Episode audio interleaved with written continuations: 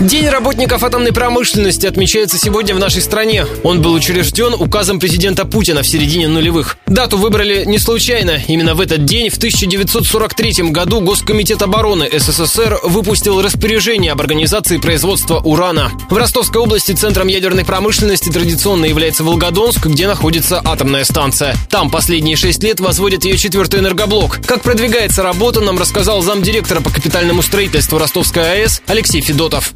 Основная задача в этом году закончить монтаж трубопроводов проливных систем. Фактически это начало испытаний на герметичность этих систем. Вторая задача – выставление линии вала турбогенератора. Тем самым подтвердить окончание монтажа турбины. Добавлю, завершить строительство четвертого энергоблока планируют в июле 2018 года.